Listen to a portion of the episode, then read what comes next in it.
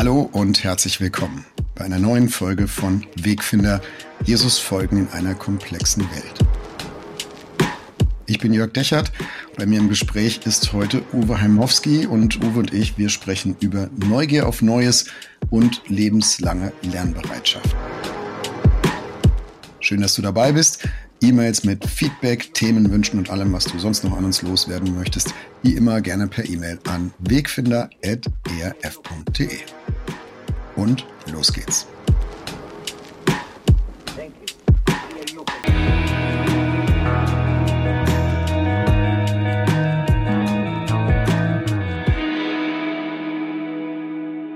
Hallo Uwe, ich grüße dich. Hallo Jörg.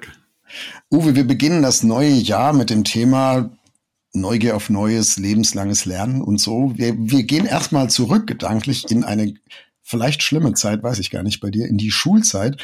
Was war eigentlich deine schlechteste Note in der Schule? Ja, ihr Leute, ich petze jetzt unsere Vorabsprachen, weil der Jörg hat, hat mir quasi empfohlen, an dieser, an dieser Stelle einen Disclaimer einzufügen, falls meine Kinder zuhören sollten. Ja, bitte, bitte, bitte hört nicht zu. Nee, die Tragik dabei ist, man kann ja drüber lachen, jeder hat mal einen Ausrutscher. Ich hatte eine Beton 6 also wirklich eine Dauersechs in Latein. Ähm, ich habe da irgendwann den Faden verloren und es komplett überhaupt nicht geschafft. Also und irgendwann konnte ich auch nicht mehr ausgleichen und blieb sitzen. Das, das war so jenseits von, von allem, was ich irgendwie verstehen konnte in der Phase meines Lebens. Mhm. Ich habe dann tatsächlich zehn Jahre nach dieser Betonsetz äh, im Theologiestudium mein Latinum nachgeholt. Also ich wollte gerade fragen, als Theologe hast du es doch eigentlich nochmal gebraucht später. Ich habe es mal gebraucht, aber, aber weißt du, wenn du nicht einfach mal eine Sechs hast, wo du das Gefühl hast, so, sondern wenn du wirklich, wenn du, wenn du in einem Fach einfach den Grund nicht siehst und denkst, du musst die ganze Zeit schwimmen, aber hier ist kein Ufer oder hier ist kein, also es war schon heftig. Bei dir? Oh, beim, also ich hatte, ich hatte das Glück, dass ich in vielen Fächern so gut war, dass ich die schlechten immer dann irgendwann abwählen konnte im Gymnasium. Also Sport war ich nie gut, mm. Kunst war richtig mies. Ähm, da sage ich heute noch, da hat mir ein Kunstlehrer die Freude an Kunst verhagelt. Da, ich habe mir alle Mühe gegeben für einen Baum vor, schwarzen Baum vorm Sonnenuntergang mit Wasserfarben und habe irgendwie eine 4 plus kassiert oder so und das also in der Mittelstufe. Und das hat mir irgendwie ja, das ganze Kunstthema so verbaut. Ich habe erst vor zehn Jahren, also in meinen 40ern, habe ich wieder neuen Zugang zu Kunst und Lust auf Kunst mhm. gekriegt. Mhm. Mir das auch, auch moderne Kunst und so im Museum anzugucken, in Galerien anzugucken. Das finde ich schon interessant, also wie, wie die Schule einem auch Dinge verbauen kann. Also du hast es ja überwunden mit Latein, ne? Mhm. Bei mir ist es jetzt mit Kunst auch nochmal irgendwie zumindest passiv gut ausgegangen. Den Baum habe ich nicht wieder versucht zu malen. Aber da, da kommen wir heute sicher auch nochmal drauf in dieser Folge, wie, wie sehr doch wir oft Lernen auf Schule fixieren. Und eigentlich ist es aber eine Grundhaltung, die wir im ganzen Leben brauchen. Aber mhm. manchmal werden in der Schule gute und schlechte Weichen gestellt, die uns den ganzen Rest vom Leben auch beeinflussen, was wir noch lernen wollen, können, mögen, ob wir Lernen überhaupt mögen. Und ich glaube auch, das Schulsystem passt auch nicht auf alle Kinder und auf alle Typen von Persönlichkeiten so. Es ist halt ein bestimmtes System und wie alle Systeme passt für viele, aber wahrscheinlich nicht für alle, oder? Ja, wobei es schon auch, also jetzt haben wir sozusagen, du hast den Kunstlehrer, der es dir verhagelt hat. Ich hatte meine meine Lateinschwäche, die übrigens auch mit Lehrern zu tun hatten. Also ich hatte tatsächlich, ich ich war ja also wirklich, ich hatte ja eine schlimme Phase in meiner Pubertät. Da gab es einen Jungen, den habe ich gemobbt und das ist, da bin ich wirklich nicht stolz drauf, dass ich so einen Mist gemacht habe. Aber ähm, dessen Mutter war aber Lateinlehrerin und als die mich dann kriegte, hat die mir alles zurückgezahlt, was ich ihrem Sohn da äh, ja angetan hatte sozusagen. Mhm. Ähm, kannst sagen, verdient, äh, nur darf das ein Lehrer natürlich nicht machen. Ja, ist trotzdem ätzend. Aber ich habe auch ein anderes Beispiel. Ähm, ich hatte einen Deutschlehrer, der war so so gut in mir. Ich weiß nicht, ich habe also wir hatten ähm, der, der Jude von Andorra, kennst du vielleicht von Max, Max, Max Fritsch. Durfte ich auch lesen in der Schule, ja. Genau. Und dann, dann sollten wir dazu ein kleines Gedicht schreiben. Und ich habe ein Gedicht geschrieben, ey, das war so, wenn ich heute sage, das ist so peinlich, ja. Es war einmal ein Jude, in Andorra lebte er, der hatte keine Freunde und es kränkte ihn gar sehr. Also weißt du, das ist, das ist so. Ich weiß nicht, was ich schlimmer finde, das Gedicht oder dass du es heute noch weißt. Ja, das ist ja, du weißt ja, die Traumata, die brennen sich in die Netzhaut oder in ja. die, in die, in die Gehörgänge. Ähm, also ganz scheußlich, aber der, der Lehrer fand das nicht scheußlich. Der hat gesagt, mhm. ey, das ist ja mal mutig, dass du das schreibst und so. Und hat mir dann ein paar Tipps gegeben, wie das geht und Super. was sind hier totale Stereotype und wieso geht das nicht und so. Und also das war total spannend und, und der hat auch, also im Grunde genommen meine Liebe zu Deutsch, zu Sprache, äh, Leser war ich schon immer, aber die hat ganz viel damit zu tun, dass der mich richtig ermutigt hat, obwohl ich ihm also was vorgelegt habe, aber der hat einfach gesehen, hey, da, da will jemand was schreiben, der möchte das. Ja, und das fand ich schon stark. Ja, und auch da ist Potenzial, ne? Also da könnte mhm. was mhm. gehen, da könnte der Uwe was draus machen. Da sind wir schon, glaube ich, bei einem entscheidenden Faktor für Lernen, für Neues, sich aneignen, Neues sich zu seinem machen, dass man Menschen begegnet, die einen da unterstützen und die einem Mut machen und die Potenziale in einem sehen und sagen, ich glaube, du könntest das. Ich glaube, mhm. auch wenn du dir jetzt noch ganz unvollkommen vorkommst und vielleicht alle anderen sagen, Herr Mowski, lass die Finger davon, aber ich sehe was in dir und das traue ich dir zu und äh, ich glaube, das ist ein wesentlicher Faktor, auch wenn man älter wird. Also das ist ja nicht mhm. auf Schule, auf Schule begrenzt. Trotzdem finde ich, Lernen ist mindestens in unserer Kultur in Deutschland oft eine Riesenbaustelle, und damit meine ich nicht, dass Schule eine Baustelle ist, das wahrscheinlich auch, aber dass wir, ich finde, wir haben so ein eigenartiges Verhältnis zu Lernen. Wir, wir fokussieren das ganz stark auf der Schule. Ich weiß noch den Satz früher von meinen Eltern, ne, du lernst nicht für die Schule, sondern fürs Leben. Damit wollten die ausdrücken, na ja, der Unterricht ist jetzt kein Selbstzweck, sondern es soll dich ja vorbereiten. Und ich glaube, das, das haben wir alle geglaubt. Wir denken alle, die Schulzeit bereitet uns aufs Leben vor und dann ist das Leben also ne, erst habe ich gelernt und jetzt wende ich an und irgendwann gehe ich halt in Rente. Mhm. Und die Zeiten sind natürlich längst vorbei. Also mhm. wir, mhm. wenn das stimmt, dass unsere Welt äh, sich total schnell verändert, Jesus folgt in einer komplexen Welt, heißt auch in einer Welt, die sich immer weiter verändert, da kann ich mit dem Lernen doch nie aufhören. Aber wenn ich das, diesen Mindset habe, in der Schule lerne ich ja, und im Leben, da wende ich es dann nur noch an. Mhm. Ich glaube, dann wird es halt sehr schnell, sehr schwierig in vielen Berufen. Und ich denke auch, um mit gesellschaftlichen Veränderungen mitzukommen, klarzukommen, wir kommen nicht drum, um ein, ein Mindset des Lernens uns ein, anzugewöhnen. Oder mhm. am besten noch zu behalten aus der Schule, auch wenn das, glaube ich, im Erwachsenenalter anders funktioniert als in, in, in den Kindertagen. Also womit ich angeben wollte, war natürlich not scholle sed vitae discimus. Weil ich tatsächlich diesen, diesen Satz, also ich weiß ja nicht viel aus meinem Lateinunterricht, habe ihn gerade nochmal gegoogelt extra, während du geregelt hast, ob ich ihn auch noch, auch noch richtig kann. Äh, tatsächlich mir richtig gemerkt habe, ja. Äh, sorry. Aber für die, für die fünf hat es dann trotzdem nicht gereicht. Hat nicht gereicht. Nee, das war, waren ja so, das ist ja oft so, dass man, wenn man etwas nicht wirklich versteht, dass man dann zwei, drei Zitate zu dem Thema sich aneignet und im Grunde mhm. an der Oberfläche längs segelt. Mhm. Ich glaube aber, du hast, ein, hast eine gute Beschreibung getroffen jetzt, selbst wenn ich nebenbei gegoogelt habe. Ähm, weil, weil dieser, dieser Gedanke, dass das Leben etwas erfordert von uns, wo, was also Skills, Fähigkeiten, Fertigkeiten, Wissen, äh, die die bei weitem nicht mehr in der Schule einfach auswendig erlernbar sind. Ne? Insofern glaube ich, die Schule müsste tatsächlich auch viel weniger abrufbares Wissen uns vermitteln, sondern müsste halt vielmehr auch Techniken des Lernens vermitteln, müsste interaktive Kommunikation äh, voranbringen und so. Also es hat einfach eine komplett andere Zeit, als sie früher mal war. Komma aber, Spannend finde ich, dass unsere Schulen zwar überall schlecht abschneiden, PISA-Studie und wie die Studien alle heißen, aber wenn man mal so ein bisschen in internationalen Vergleich geht, merkt man, in Deutschland lernt man sehr wohl denken. Wir lernen Fragen zu stellen, wir lernen zu diskutieren und es gibt viele andere Länder und da denke ich an Afrika wie auch in, an die USA oder so, wo das ganz viel mit Repetition zu tun hat. Lernen heißt wiedergeben, was andere mir sagen. Ne? Da denken wir hier in Deutschland anders und lernen auch anders. Ja, genau. Also Land, das, ich weiß nicht, ob das was mit Land der Dichter und Denker zu tun hat, vielleicht mehr mit 68 und kritischer Geist und so. Da ist viel hm. Positives mhm. dran, äh, Dinge ins Reflektieren zu durchdringen. Und ich will ja auch mal zum, äh, ich will ja auch mal zum Schutz unseres Bildungssystems auch mal sagen, das ist ja auch nicht mehr so, wie es noch vor 30 Jahren war. Also es entwickelt sich ja in die Richtung Kompetenzorientierung und diese Metafähigkeiten auch, ähm, auch zu vermitteln. Ähm, aber trotzdem ich sag mal, selbst wenn die Schule ideal läuft und du machst vielleicht zehn Schuljahre oder vielleicht 13 und es ist wirklich top, es ist ideal, es kann nicht besser sein. Und du gehst dann mit 19 oder 18 aus der Schule raus, zum Beispiel, und du bist top aufgestellt. Spätestens zehn Jahre später musst du etwas Neues zusätzliches gelernt haben. Also es hat gar nicht nur mit Qualität von Schule zu tun, sondern einfach damit, dass äh, wir in, in jedem Lebensjahr, in jedem Lebensjahr, äh, Jahrzehnt neuen Dingen begegnen, die kannst du nicht vorbereiten, tanken sozusagen, auf Reserve mal, dir so einen Kanister abfüllen in der Schule, falls du den mit 30 oder mit 40 mal brauchst, sondern du musst eigentlich ständig neue Dinge auf dich zulassen, äh, dich drauf einlassen, dich adaptieren, das ausprobieren. Kommen wir nachher noch drauf, was das für Haltung auch bedeutet, auch im Erwachsenenalter.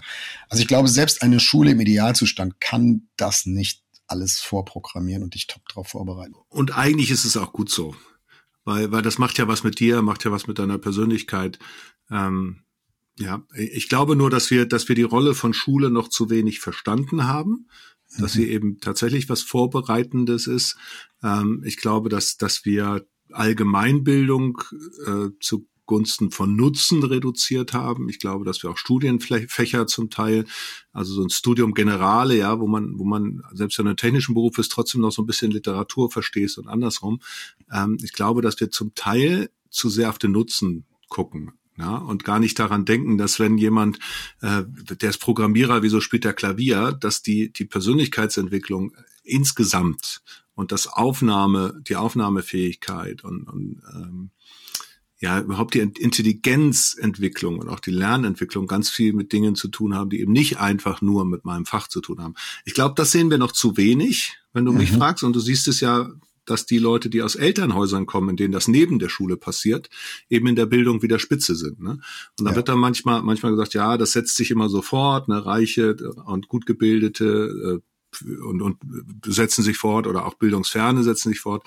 Aber ich glaube, das hat genau mit dieser Vielfalt zu tun, ja. Nicht nur mit Schulkompetenz, sondern mit dem, was du noch an, an Eindrücken kriegst, auch sonst.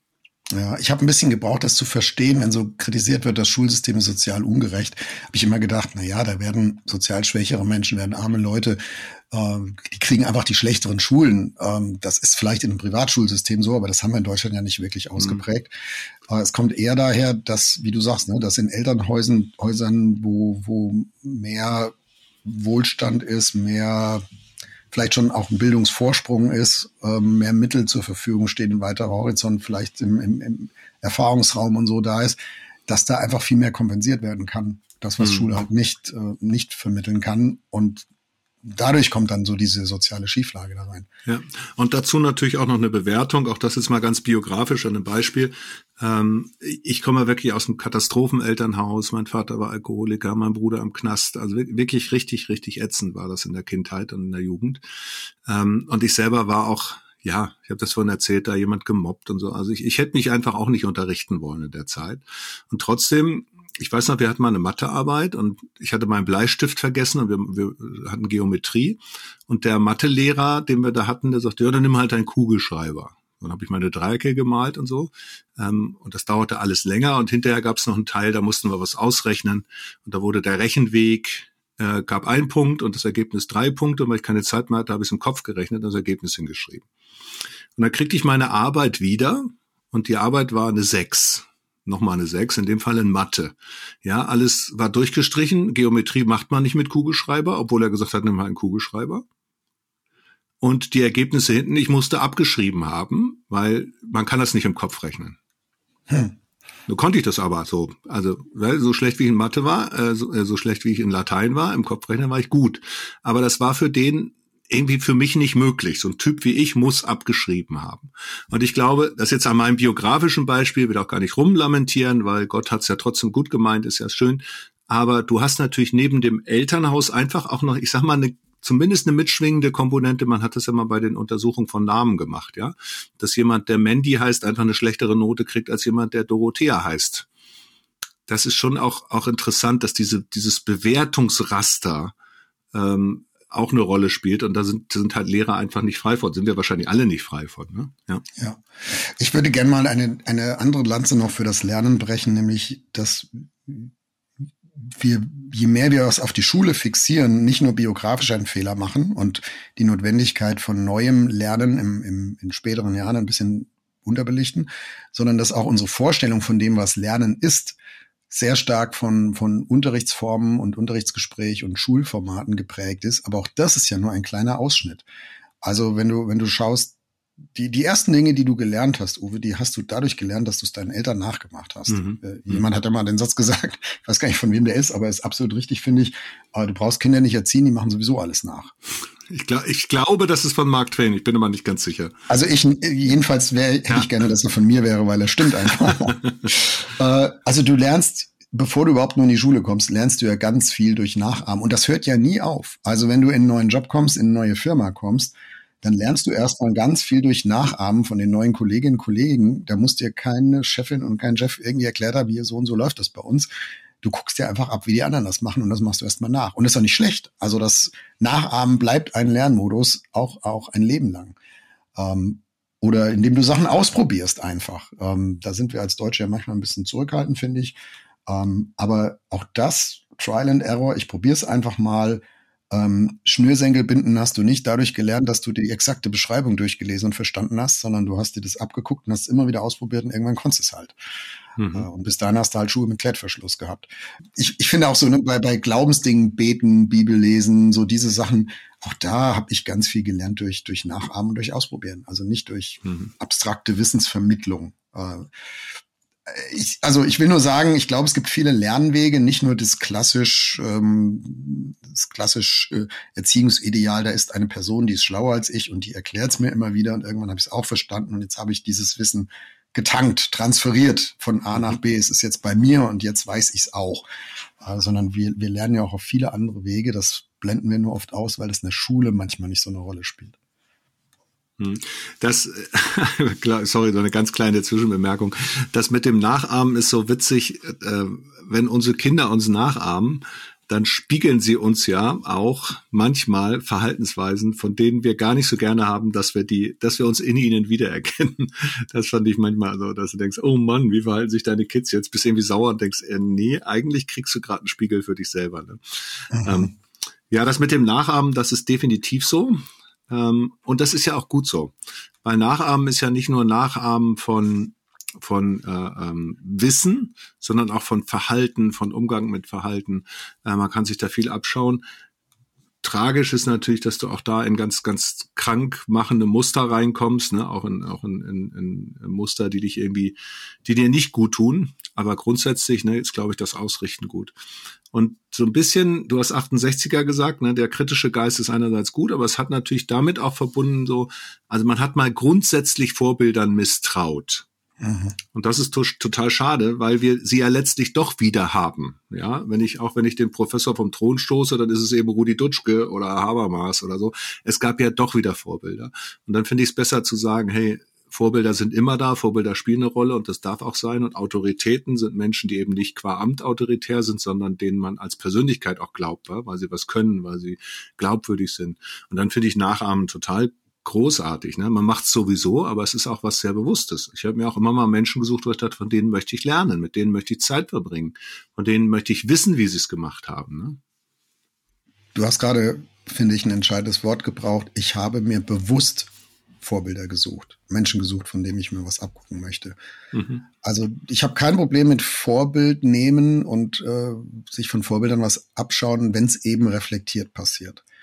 Und nicht so im so Guru-mäßig. Boah, was der alles da postet, das ist einfach super, das mache ich alles ganz genau so. Das ist ja Quatsch. Also das, das dient mhm. ja auch keinem. Aber wenn man das bewusst macht und immer auch reflektiert und gegencheckt, dann bringt einen das schon weiter. Und ich kann mich erinnern, ich war das erste Mal Führungskraft im ERF 2007, äh, wo, haben sie mich da zum Abteilungsleiter gemacht für die Online-Abteilung. Und ich bin, also ist ja sowieso so ein spannender Moment vom Mitarbeiter zum Chef, äh, mhm. hast du ja auch irgendwann mal erlebt ähm, du, du gehst da erstmal ganz unbedarft rein und wunderst dich, warum auf einmal die Welt so komisch anders ist und äh, wie, warum die Leute alle plötzlich anders sind und eigentlich merkst du, eigentlich bist du anders. Und mhm. also da, da gibt es eine Menge, mit dem man dann irgendwie ringen muss und umgehen muss. Und ich habe dann, äh, ich habe irgendwo so einen so Leadership-Podcast gefunden, ich weiß gar nicht mehr, wie der eigentlich hieß. Und die haben das geschafft, es waren zwei Amis, die haben das geschafft, ganz pragmatisch runterzubrechen. Also wirklich auf die Handlungsebene, auf die Verhaltensebene. Ganz simpel, ganz wenig, ganz wenig theoretischer Überbau. Einfach nur auch sehr praktisch. Du kannst es jetzt einfach mal so machen. Also sagen wir mal zum Beispiel so ein, so ein Mitarbeitergespräch. Du kannst es mal so und so machen. Und ich weiß ich habe damals sehr bewusst entschieden, ich probiere jetzt einfach mal ein paar von diesen Sachen aus, weil ich habe ja auch keine bessere Idee, aber ich mhm. probiere es reflektiert aus. Ich sage jetzt nicht, oh ja, genau, so musst du das machen. Also nicht so modemäßig oder trendmäßig, sondern ich nehme das mal als einen Ausgangspunkt für mein eigenes Ausprobieren, mein eigenes Nachahmen, Lernen, Reflektieren und habe dann auch manche Sachen verändert. Manche fand ich doof, die habe ich wieder sein gelassen. Aber vieles war auch gut. Also das, es ist so wie wenn man kochen lernt. Ne? Du fängst ja auch nicht gerade mit, mit dem Zaubern an, sondern du machst halt erstmal dein Kochbuch durch, was andere schon vorgekocht haben und guckst einfach mal, funktioniert das, was kann ich da lernen und, und also für mich war das eine große Hilfe, dieses Nachahmen ausprobieren können, aber wie du gesagt hast, eben bewusst und nicht einfach stumpfsinnig. Als ich an der Universität in Basel studiert habe, da gab es einen Emeritus, das äh, ähm, jetzt halt den Heinrich Ott. Heinrich Ott war der unmittelbare Nachfolger von Karl Barth. Also Karl Barth ist in den 60ern gestorben und der war dann die ganze Zeit da Professor an der Uni Basel.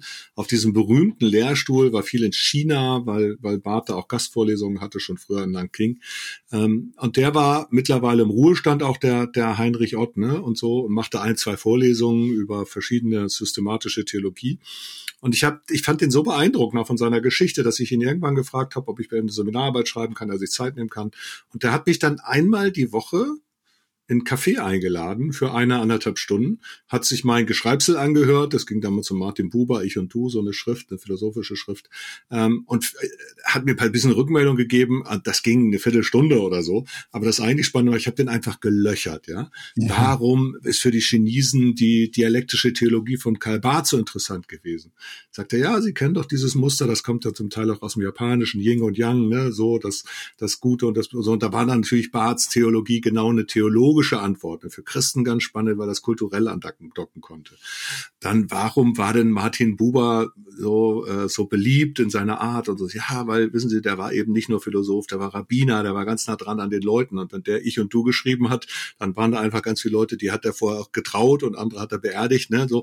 Also, und weil der den kannte, weil er mit dem unterwegs war, und ich habe da, also ehrlich, das, was ich geschrieben habe, habe ich nie wieder gelesen, aber das, was er mir erzählt hat, ne, das hat mich so, so geprägt, weil der einfach auch einer war, der hat nicht nur seine Erfolgsgeschichten erzählt, sondern der kannte einfach ganz viele Menschen und hat wiederum durch den Filter seiner Lebenserfahrung deren Qualifiz deren Qualitäten, deren Charaktereigenschaften verstanden gehabt. Und das konnte er so, so, so begeistert weitererzählen. Ne? Das war mhm. un unglaublich. Also so ein Beispiel, wo ich einfach gemerkt habe, ich suche mir einen, und an dem habe ich ganz, ganz viel gelernt, ja. Also fügen wir unsere Liste an Faktoren noch hinzu. Wir hatten Nachahmung, Ausprobieren, Vermittlung, Begegnung wäre jetzt einer. Oh ja, unbedingt. Hast mhm. du gerade, hast du gerade ein Beispiel für ja. gesagt? Ne? Ich begegne Menschen, die anders sind als ich und von denen kann ich was lernen. Und wenn das auch noch Typen sind, wie du das jetzt vom, von, von dem Professor Ott beschrieben hast, der, der selbst auch offen ist und von anderen lernt, also dann, dann wird diese Diversität, dieser, dieser Erfahrungsraum, in dem die zu Hause sind, auch zum Teil zu meinem und da kann mhm. ich wirklich vorwärts kommen. Also es mhm. kann mich wirklich prägen und entfalten und ich kann auf, auf neue Wege und Ideen kommen. Viel, viel mehr als so im klassischen Schulmodell. Na, hier ist, hier ist meine Wahrheit und jetzt gebe ich sie dir und jetzt ist es doch auch deine Uwe. Mhm. Vielleicht gehen wir noch mal von der ähm, von den Lern auf der Angebotsseite auf die auf die Mentalitätsseite, also auf unsere, in unseren Kopf rein, in unser Herz rein. Wie, wie, wie, also was kann ich dafür tun, um lernbereit zu werden oder lernbereit zu sein? Was kann ich denn als erwachsener Mensch dafür tun, äh, von anderen zu lernen? Wir hatten schon, ich suche mir bewusst solche Begegnungen oder ich suche mir bewusst Vorbilder. Das wäre wär ein Punkt, den hattest du genannt. Was gibt's noch für Mentalitäten, die, die wichtig sind, dass wir ja lernbereit sind, auch bis ins hohe Alter. Ja, wir hatten in Basel Seminare gemeinsam mit der Synagoge. Unser Neutestamentler hat sehr stark den jüdisch-christlichen Dialog gesucht. Ähm, und dann haben wir zum Beispiel äh, wirklich in der Synagoge in Basel ähm, mit einem Rabbiner das Neue Testament gelernt. Und wir hatten auch eine Einführung in den Talmud, das jüdische Weisheitsbuch und so. Und ganz spannend ist, dass ich da gelernt habe und für mich verstanden habe, dass das Christentum, wie wir es kennen, das sich entwickelt hat, also das kirchliche, dogmatische Christentum sehr stark danach, darauf ist, Antworten zu suchen und die dann zu glauben, während das Judentum viel stärker sich daran orientiert, Fragen zu stellen. Und das sieht man im Talmud bis hin, da das ist ein Kerntext und den herum ist der nächste Text und so. Und das Spannende ist, dass das, dass das Mindset der Rabbinen darin besteht zu sagen, welche Frage hat welcher Rabbiner zu seiner Zeit gestellt? Welche Antworten hat er gefunden? Warum hat die nächste Generation diese Antworten dann wieder verworfen für ihre Zeit? Und welche Fragestellungen und Antworten brauchen wir für unsere Zeit? Das heißt, sie sind sehr, sehr, sehr stark traditionsorientiert, aber nicht in Bezug auf die Antworten, sondern in Bezug auf die Fragestellungen und suchen anhand der tradierten Fragestellungen neue Antworten.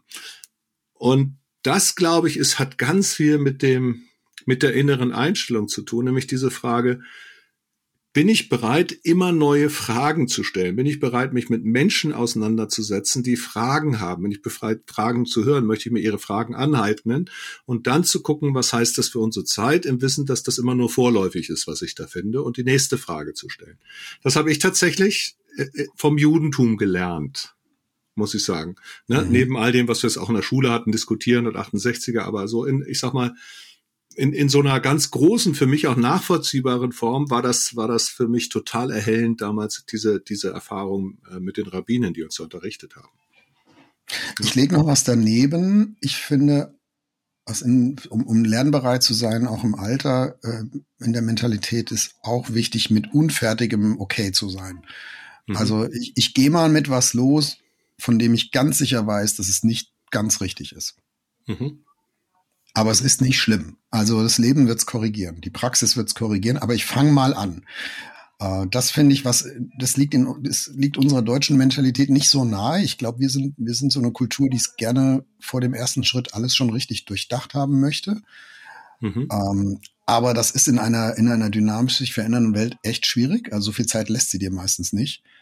Und ähm, der Aufwand ist es meistens auch nicht wert. Also weil, das, weil du das schneller hinkriegst, wenn du es wenn in der Praxis lernst, als vorher in der Theorie.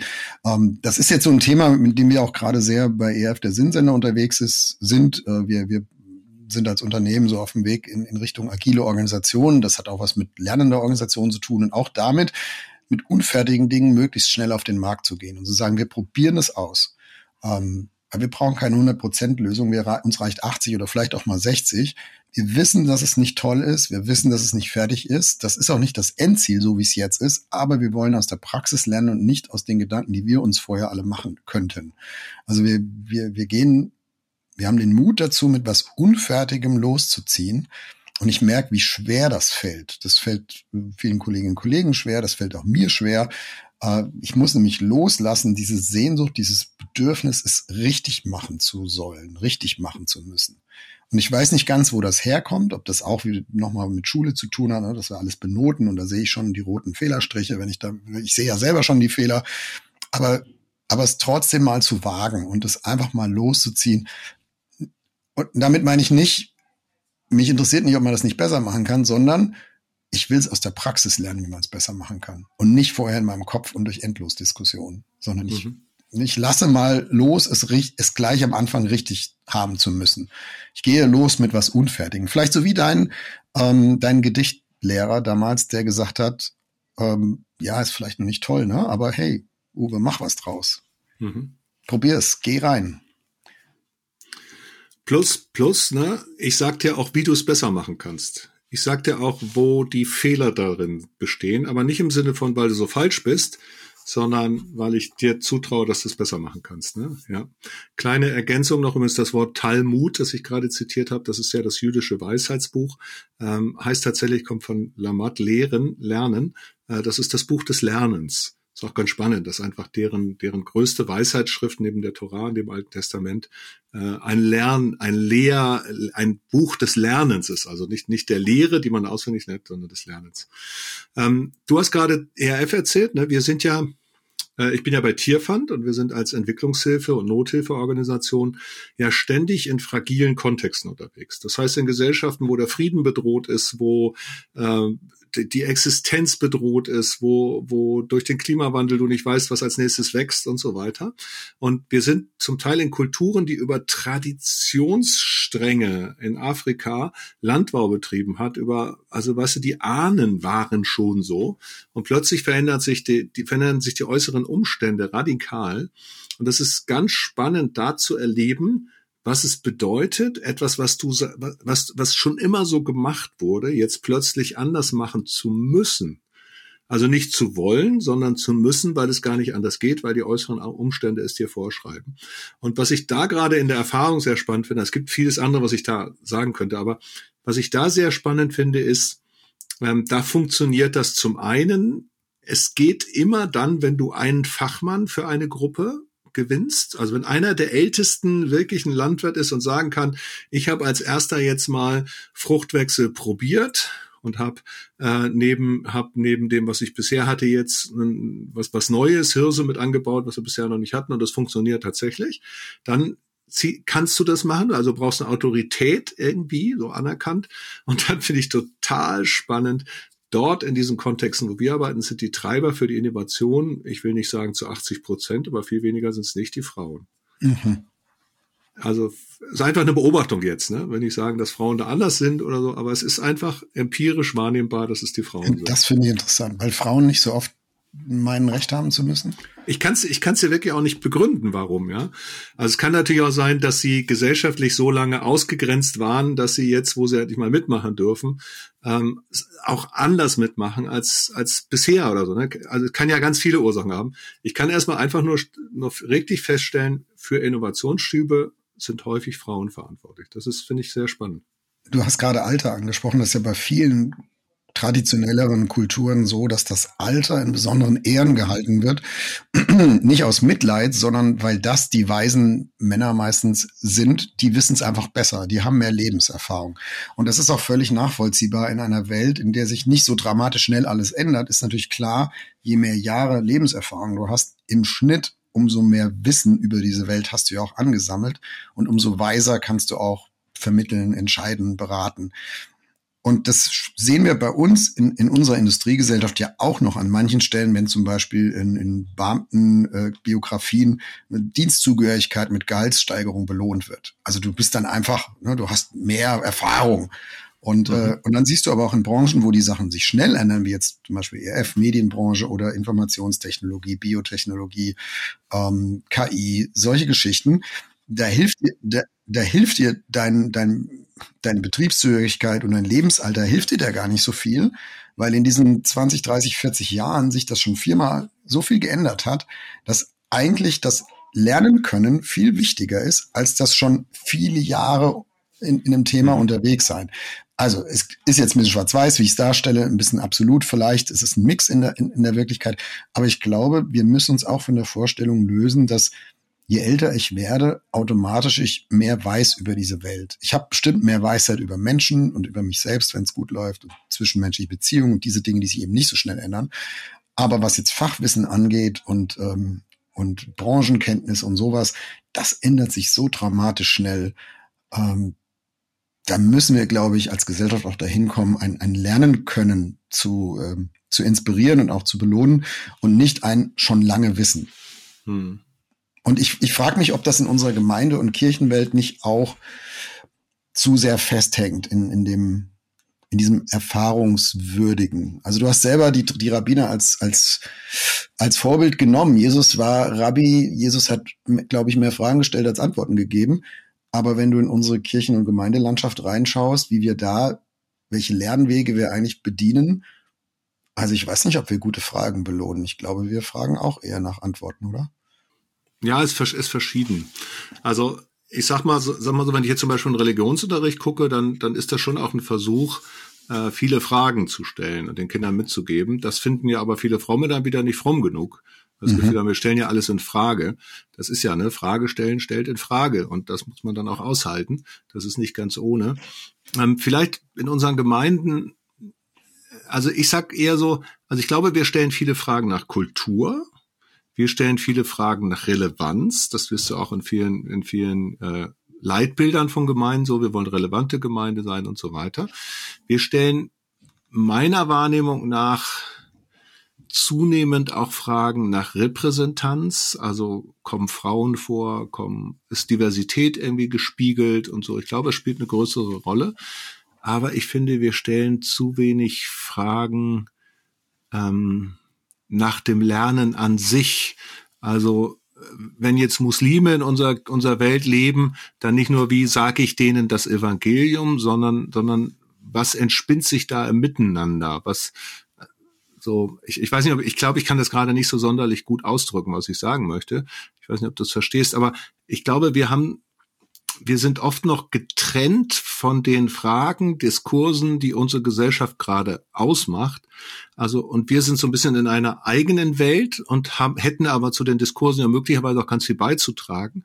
Aber wir lassen die Fragen, die alle diskutieren, gar nicht für, als unsere Fragen zu. Und damit können wir auch nicht zu einer Antwort, die für die Gesellschaft so richtig ja. relevant ist. Ja, ich spitze es mal ein bisschen zu, was ich verstand, meine verstanden zu haben. Wir gehen mit vielen Antworten schwanger und bewegen viele Antworten, die mal entstanden sind auf Fragen, die heute aber nicht mehr so oft gestellt werden, sondern heute stellen sich andere Fragen, aber da merken wir dann, hm, da passen die Antworten gar nicht so richtig zu. Und jetzt müsste man eigentlich ja auf die Idee kommen, sagen, gut, dann tun wir die Antworten mal auf die Seite, nicht weil sie, weil sie schon immer falsch waren, sondern weil wir einfach merken, bringt uns jetzt im Dialog nicht weiter, ähm, in der Relevanz nicht weiter.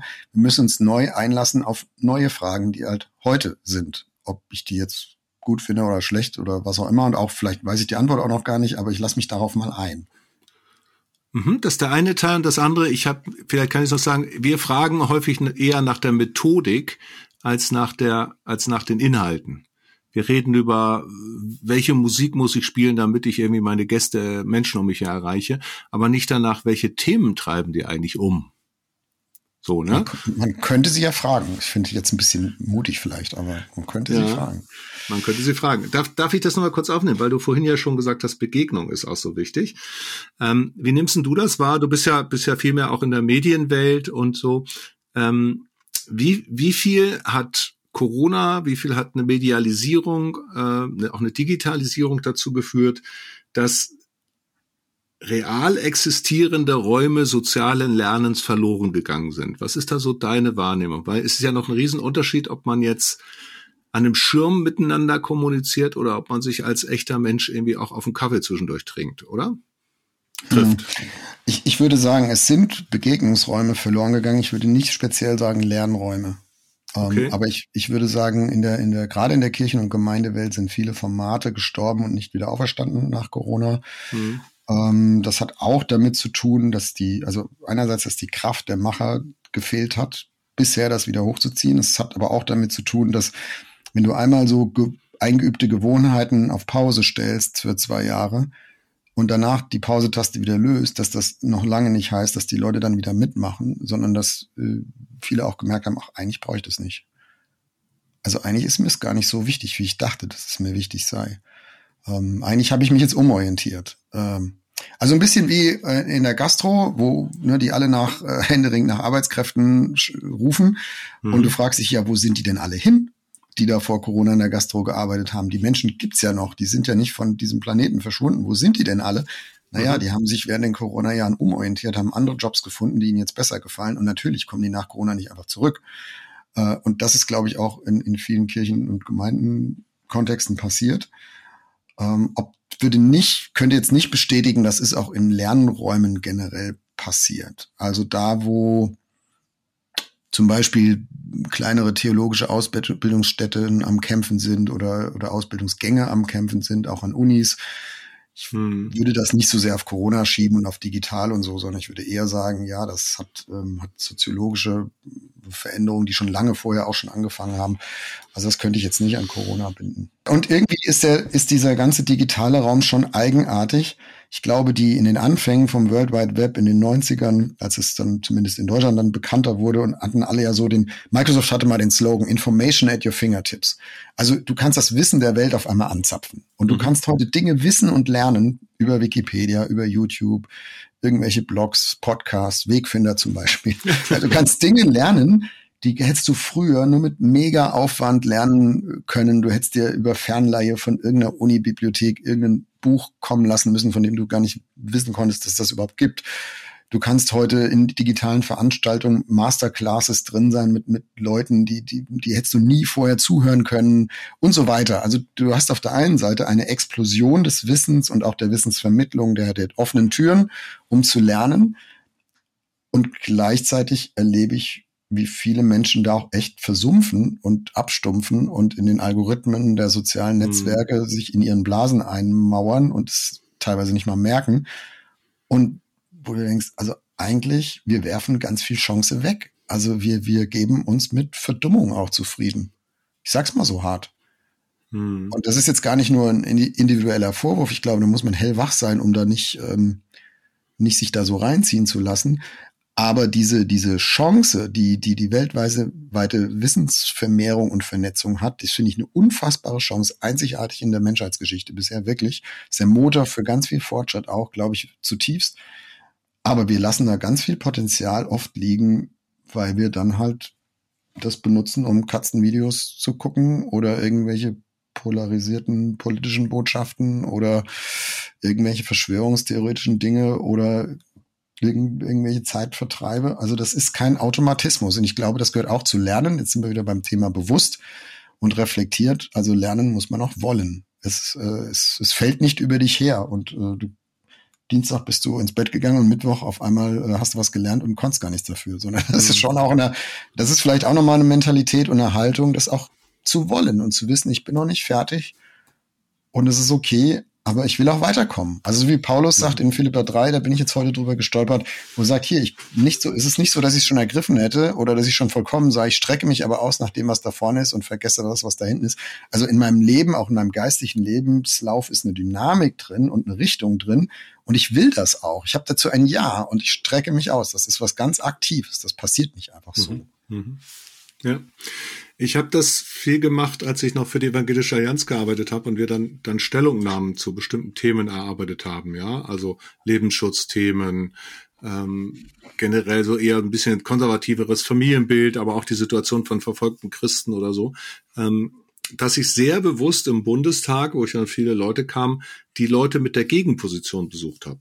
Mhm. Ich weiß noch, wir hatten damals eine Stellungnahme zum Thema Ehe für alle, wo wir gesagt haben, also Ehe nach unserem Verständnis des Grundgesetzes und der Bibel ist eine, eine Institution zwischen Mann und Frau. Haben Paper gemacht und dann hat mich tatsächlich Volker Beck, das ist der Initiator gewesen über Jahre äh, für die für die Ehe für alle, der hat mich auch empfangen. Der hat sich unser Paper angeguckt und hat mir dazu ein Feedback gegeben. Ähm, und das war klasse. Also wir haben jetzt nicht sozusagen im Grundsatz alles anders gemacht, aber erstens war das toll, dass der sich unsere Stellungnahme einfach angeguckt hat, also die Zeit genommen hat. Und zweitens habe ich an ein paar Stellen gemerkt, also die Formulierung, die wir drin haben, äh, man kann ja eine Position vertreten, aber in der und der Formulierung sind sie diskriminierend.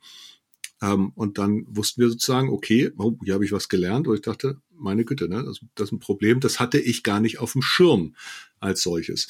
Und da habe ich gemerkt, an diesem Beispiel könnte andere sagen, ja, ich habe mit einer Stellungnahme zum Thema verfolgte Christen mich sehr bewusst an einen muslimischen Vertreter gewendet, den gefragt, wie nehmen Sie denn das wahr? Oder an jemand, der ähm, der, der der koptischen Kirche angehörte und es ging aber in dem Fall um Pfingstler in Ägypten, die auch von den Kopten nicht so geliebt werden und so. Ne? Ähm, wie auch immer, auf jeden Fall habe ich gemerkt, ein großer Fortschritt im Lernen besteht darin, dass ich meine eigene Bubble verlasse und mich zu den in Anführungsstrichen Gegnern oder, oder Vertretern einer Gegenmeinung aufmache. Mhm. Ähm, das macht mich in der Regel noch mal schlauer, als wenn ich nur mit dem Bestät nur die Bestätigerrunde ablaufe. Ne? Setzt aber voraus, dass du nicht Angst hast, dass du dir was Falsches in dein Wissensgebäude einbaust. Mhm. Ich glaube, dass das in manchen christlichen Kreisen echt ein Thema ist. Da wird die, wird die, das, was man wissen kann über Gott und die Welt und sich selbst eingeteilt in wahr und falsch. Äh, und je mehr ich jetzt dazu aufrufe, du setzt dich doch mal mit Leuten auseinander, die was ganz anderes glauben als du, oder die ne, Volker Beck, der ist jetzt, steht ja nicht im Verdacht, jetzt der, der frömmste Mensch der Welt zu sein. Mhm. Äh, so, wenn, wenn ich jetzt mit denen mich, mich einlasse und mit denen rede, könnte ich doch, könnte es doch sein, dass ich da falsche Dinge lerne. Und dass ich sozusagen mein, mein weißes Hemd des, des wahren Wissens verseuche, verunreinige durch, durch äh, Lügen und Falschheit und falsche Informationen und unbiblische Dinge und ich, naja, also wie auch immer man das jetzt äh, sprachlich wiedergibt. Aber die, worauf ich hinaus will, ist diese, diese, um, ähm, dieser Dualismus. Ne? Es gibt nur richtig und falsch und ich muss das Falsche möglichst draußen halten, das Richtige möglichst drin. Ich glaube, je stärker ich diese Grenze betone, umso schwieriger wird es auch Dinge zu lernen. Ja, äh, dass die Tragik dabei ist, dass das ja eigentlich, eigentlich die Mündigkeit des, des Lernenden völlig übersieht. Ja, ähm, das Wort Intelligenz, jetzt sind wir ein bisschen bei Latein heute, eine Intellegere dazwischenlegen. bedeutet ja genau, dass ich selber das, was ich von verschiedenen Seiten höre, auch bewerten kann und um ein eigenes ergänze, dass ich selber eine Idee dazu habe, dass ich selber da kreativ äh, und im besten Sinne äh, schöpferisch mit umgehen kann und auch logisch und es einordnen kann. Ähm, also im Grunde genommen ist diese Sorge ja, ich sag mal, unterschätzt ja eigentlich die Fähigkeit zur Intelligenz ne? und damit zum Lernen. Oder? Ja, und es überhöht die, die eigene Unfehlbarkeit vorher. Hm. Also, wir haben ja, ähm, wir haben ja vor einiger Zeit eine Folge gemacht über Glauben und Werten, ne, über Dekonstruktion und wie mhm. Biografie die Theologie beeinflusst und so. Wir sind ja Stand heute, ich bin jetzt 52, also da hat sich ja in meinem Leben schon ganz viel ereignet und eingebaut, so in, in meine Weltsicht und mein Gottesbild und wie ich mich selbst sehe und was ich alles erfahren habe und so die, da kann ich ja für nichts letztlich die Hand ins Feuer legen, dass das alles äh, 100% fehlerfrei gelaufen wäre. Ja. Ähm, so, und äh, ich habe ja gar nicht den, den reinen Ausgangspunkt. Niemand hat den. Ja. Äh, und das ist also eine Überhöhung, wenn man sagt, also das war doch bisher alles richtig und oh, bevor das jetzt falsch wird, will ich über nichts Neues lernen. Also das, die Prämisse stimmt doch schon nicht, dass das bisher doch alles richtig war. Zum Beispiel, ne, du bist ja gar nicht so viel jünger als ich und hast trotzdem schon den Klettverschluss mitgekriegt, den ich noch nicht hatte. Ja, aber ich habe früh gelernt, Schuhe zu binden. Ich hab, die durfte die, äh, musste die nicht lange tragen, die Klettverschlussschuhe. Nein, ja. aber diese, diese, diese Sorge, dass irgendwann mal richtig war, ja, dass wir irgendwann so dieses, diesen paradiesischen Urzustand haben, ja, diese unbefleckte Erkenntnis, wie auch immer wir das nennen wollen, ne, dass es die mal irgendwann gab und dann kommt, kommt sozusagen der böse Sündenfall, das ist ja Unsinn. Und da sind wir uns, glaube ich, auch einig. Was ich gerne noch, gerne noch mal anbringen möchte, es heißt ja sozusagen, dass wir in einer Zeit leben, auch so lebenslanges Lernen und immer neu lernen und so. Ähm, das finde ich einerseits super, weil es ist so, faktisch, die Halbwertszeit von Wissen wird immer kleiner, ähm, die Herausforderungen werden immer differenzierter, vielfältiger, ähm, die Arbeitsfelder werden, werden interessanter, spannender, globaler und weiß ich was alles, was damit reinkommt. Auf der anderen Seite kann das natürlich auch einen unfassbaren Stress machen, insbesondere für, für Menschen, die so ich sag mal, ein bisschen, bisschen stetiger sind in ihrem Leben, äh, bisschen gerne auch so sich auf was verlassen können. Ne? Wenn, wenn dieses lebenslange Lernen so verstanden wird, wie wenn du nicht alle fünf Jahre neuen Abschluss gemacht hast, dann bist du nicht mehr qualifiziert für diese Welt. Das finde ich dann auch wieder, ich finde, Lernen kann auch eine Form von von Getriebensein ausdrücken. Da muss doch immer noch was sein. Da muss doch immer noch was sein. Ich, hab, ich hätte Lust, dir zu widersprechen, aber ich krieg's nicht hundertprozentig hin. Ich glaube, ja. es kommt auf an, ich glaube, es kommt auf deinen, deinen, ähm, deinen Ausgangspunkt an. Also wenn der Ausgangspunkt ist, da draußen gibt es doch so viel zu wissen, was du noch nicht weißt, und dem musst du jetzt gerecht werden. Dann bin ich bei dir. Also dann gibt's, ist das schwierig, äh, für manche Persönlichkeitsstrukturen mehr als für andere, für manche Altersphasen mehr als für andere, für manche Prägungen mehr als für andere, ähm, für manche Kulturen, äh, Mentalitäten auch mehr als für andere. Da bin ich bei dir. Also wenn der Ausgangspunkt das Sollen ist, da, also der, mhm. der, der Maßstab da draußen, mhm. ähm, das Wissen der Menschheit vermehrt sich so schnell, dass du niemand kriegt das hin, da mitzukommen. Punkt. Ähm, das hat gar nichts mit Intelligenz zu tun oder Lernbereitschaft. Aber wenn ich den Ausgangspunkt nach innen nehme, wer ich geworden bin bisher und mhm. was ich noch für ein Potenzial habe, was Gott mir auch zutraut, äh, die, die, die Würde und die Freiheit meines Lebens, dass ich eben nicht fertig sein muss und nicht fertig bin und auch wenn ich wenn ich 80 bin, immer noch Dinge zum Beispiel über Gott lernen kann. Mein, mein Gehirn, Gehirnzellen, die sind zwar alle ähm, kurz nach der, nach der Geburt fertig angelegt, aber das Gehirn kann bis ins hohe Alter Verbindungen neu knüpfen. Äh, also hirnphysiologisch ist es überhaupt kein Problem, auch mit über 90 noch neue Dinge zu lernen. Also wenn ich davon ausgehe, was sozusagen in mir liegt, an, an Sehnsüchten, an, ähm, an Offenheiten und dem dann nachzugehen, sei es viel oder wenig, da würde ich dir dann widersprechen und sagen, doch, das kann jeder. In seinem, in ihrem Maß. Genau, ich ganz bei dir, absolut. Und ich glaube auch, da gibt es viel zu entdecken. Was ich meine, ist dieses, ich erlebe Leute, die überfordert sind von dem Anspruch, ich muss noch immer was lernen. Ich muss, also weißt du, so, so ein bisschen im Sinne von, kann ich nicht einfach auch mal ein bisschen mit dem zufrieden sein, was ist? Äh, so, und dann führt das, führt das Lernen können zu einem Lernen müssen, auch in der Arbeitswelt. Ja, du bist mhm. nicht mehr mhm. auf dem neuesten Stand, du wirst nicht mehr gebraucht, du wirst entsorgt, weil du zu alt bist.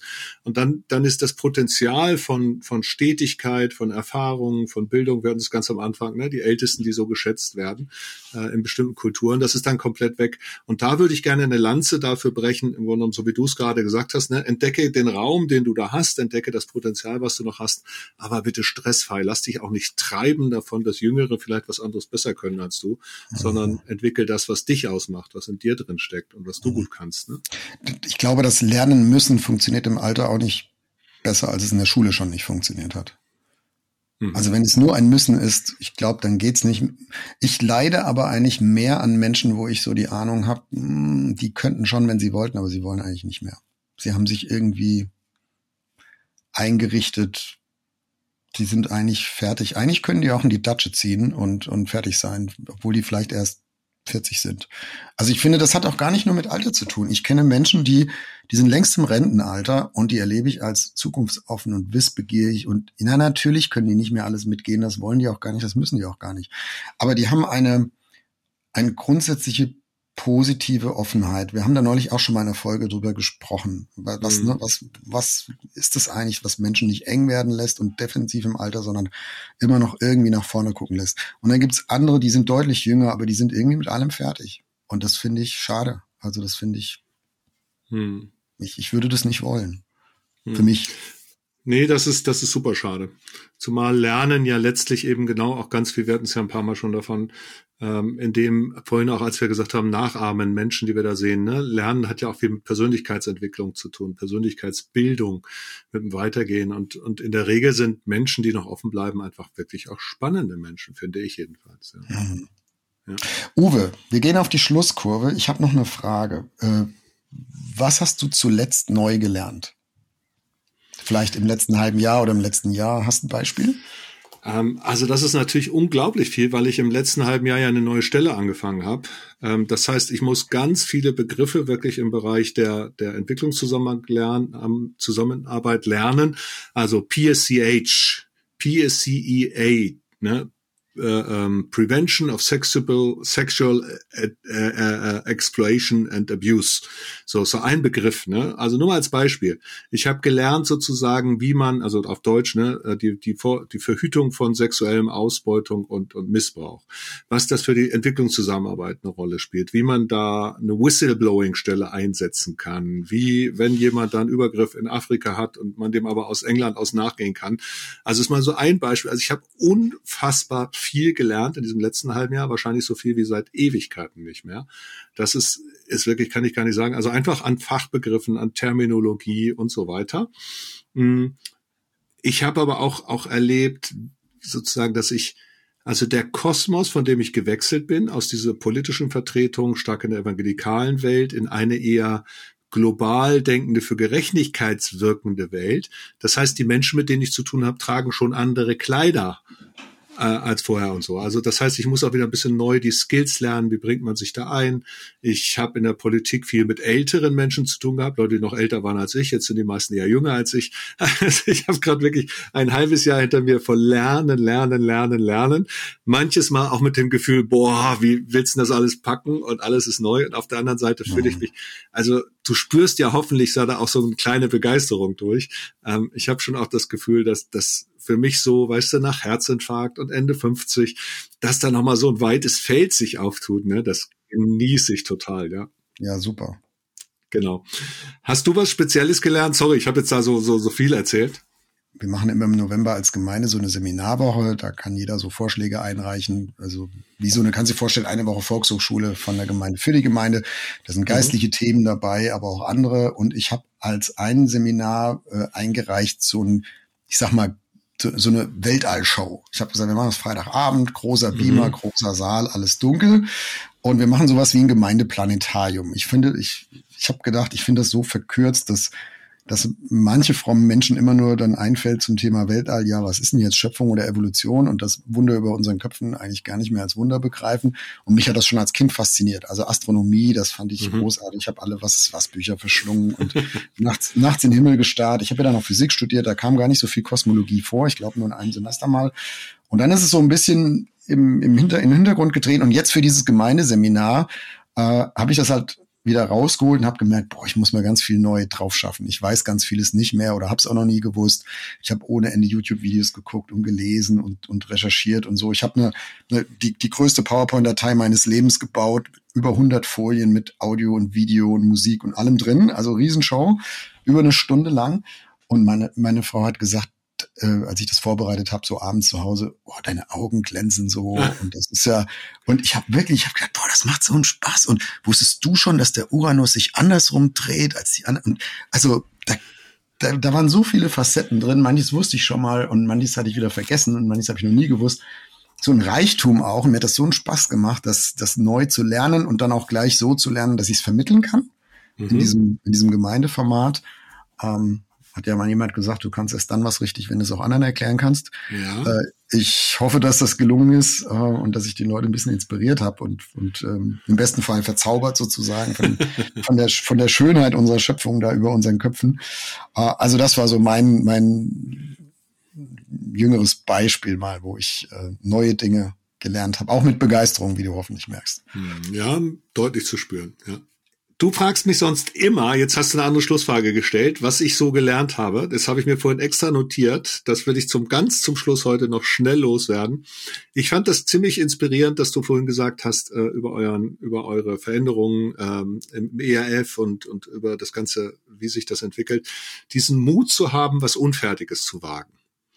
Das ist auch noch was, ne? Das möchte ich so als, als eines der Stichworte heute richtig gerne mitnehmen, zu sagen, Lernen hat auch ganz viel damit zu tun, dass ich nicht erst alles können muss, sondern dass ich was Inspiration bekomme und dann mal anfange umzusetzen, zu machen, auszuprobieren, ne? Ja, vielleicht haben wir den einen oder anderen Gedanken dafür geteilt, das wäre ganz schön. Und ich nehme aus unserem Gespräch mit äh, deine Sechs in Latein und dass jemand, der, ne, ja, und zwar deswegen, weil jemand nachher dann trotzdem Theologie sich traut zu studieren und äh, jemand wird, der, so habe ich dich immer erlebt und schätze das sehr an dir, Uwe, äh, ganz viele Querverbindungen von theologischen Fachbezügen zu anderen Lebensbereichen ziehen kann, in einer, in einer sehr intuitiven und auch, auch geerdeten Art. Äh, und dass das mit einer Sechs in Latein anfangen kann, ich finde, dann gibt's für alle Hoffnung. Also damit bin ich, da, nein, damit bin ich komplett einverstanden. Uwe, dann äh, vielen Dank fürs Gespräch und bis in zwei Wochen. Bis in zwei Wochen. Ciao, Jörg.